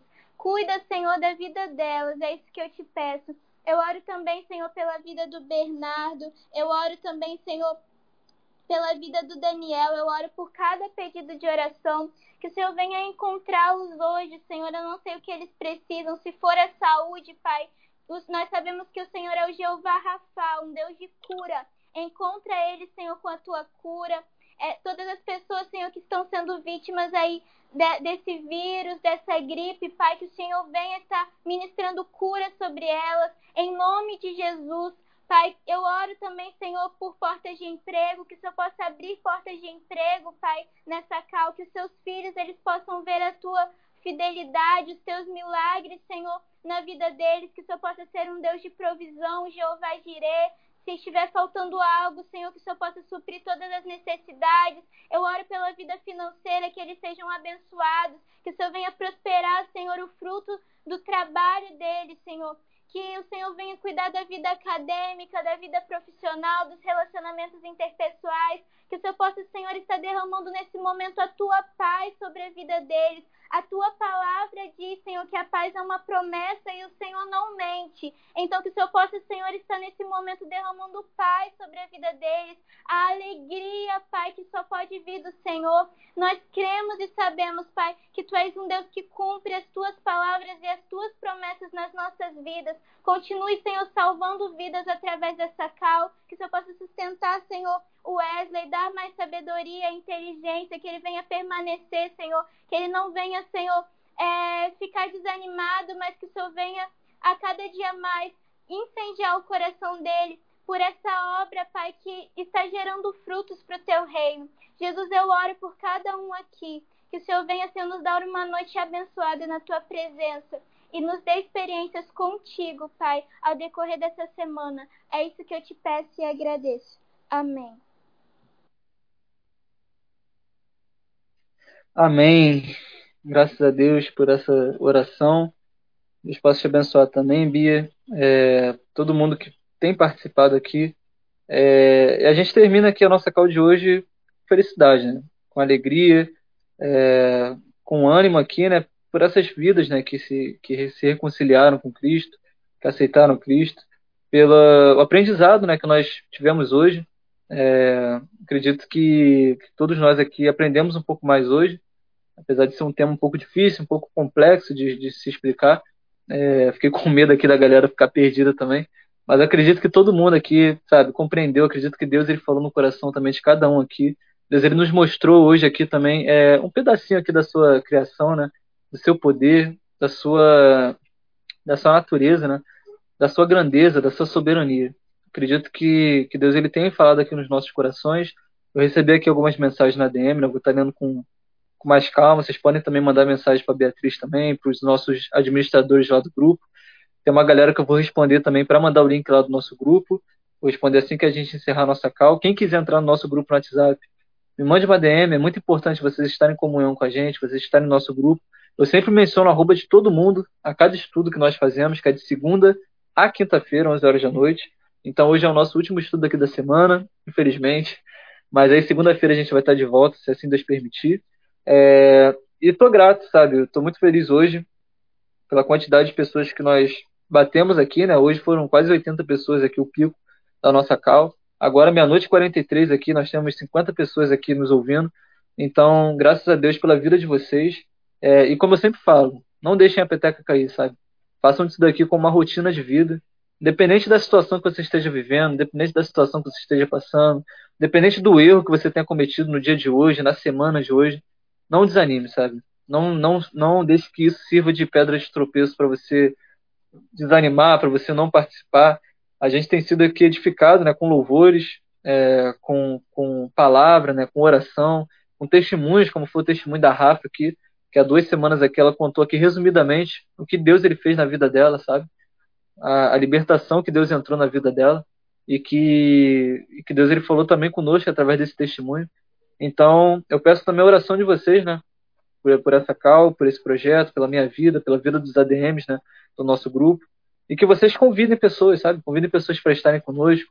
Convidem amigos que estejam precisando de uma palavra de esperança, de uma palavra de fé, de uma palavra de amor, porque é isso que o mundo precisa, né? E nada melhor do que falar aqui de amor, né? De esperança, de fé, num Deus que ele é tudo isso. Então, antes da gente encerrar, a Beatriz ela já orou, né? Nós já oramos aqui pelas pessoas, nós já oramos aqui é, por esse dia. É, a Evelyn ela me perguntou aqui sobre o que é o grupo, né, o nosso grupo no WhatsApp. O nosso grupo é, é essa cal aqui, né? Nós temos dois grupos.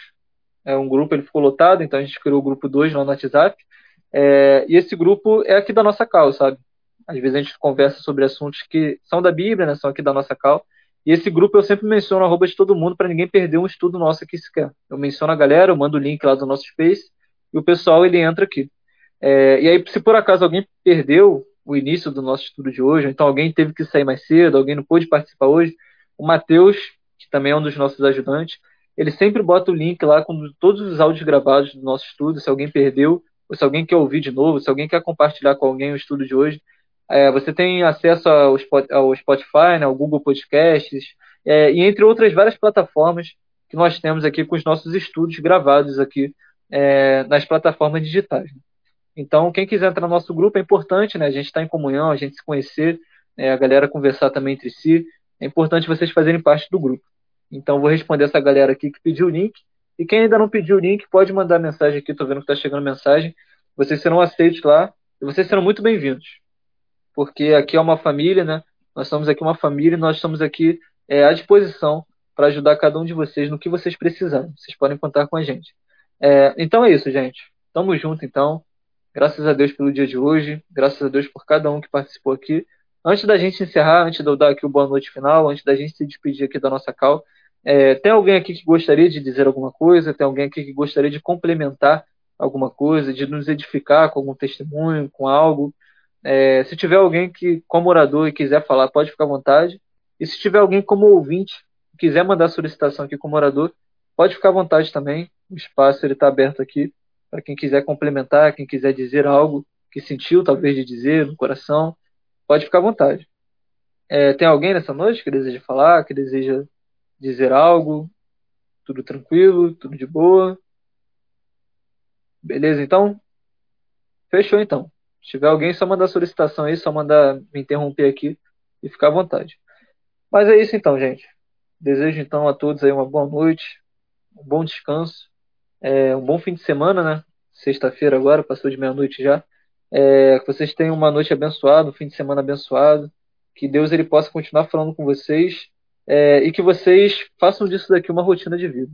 Segunda-feira eu aguardo vocês aqui, 11 horas da noite, espero vocês aqui.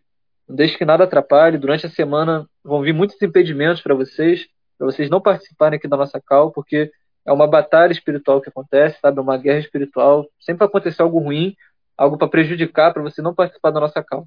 Mas faça o seu esforço, sabe? Se esforce para estar aqui, convide pessoas. A gente faz esse estudo aqui em ordem histórica, né? É, a gente está no livro de Josué e a gente vai dar prosseguimento aí nos próximos dias e nas próximas semanas. Então, tamo junto, gente. Desejo uma boa noite a todos. Desejo aí é, um bom fim de semana.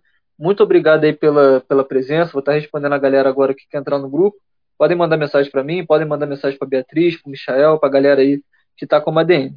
Tamo junto, um grande abraço, uma boa noite a todos. Valeu!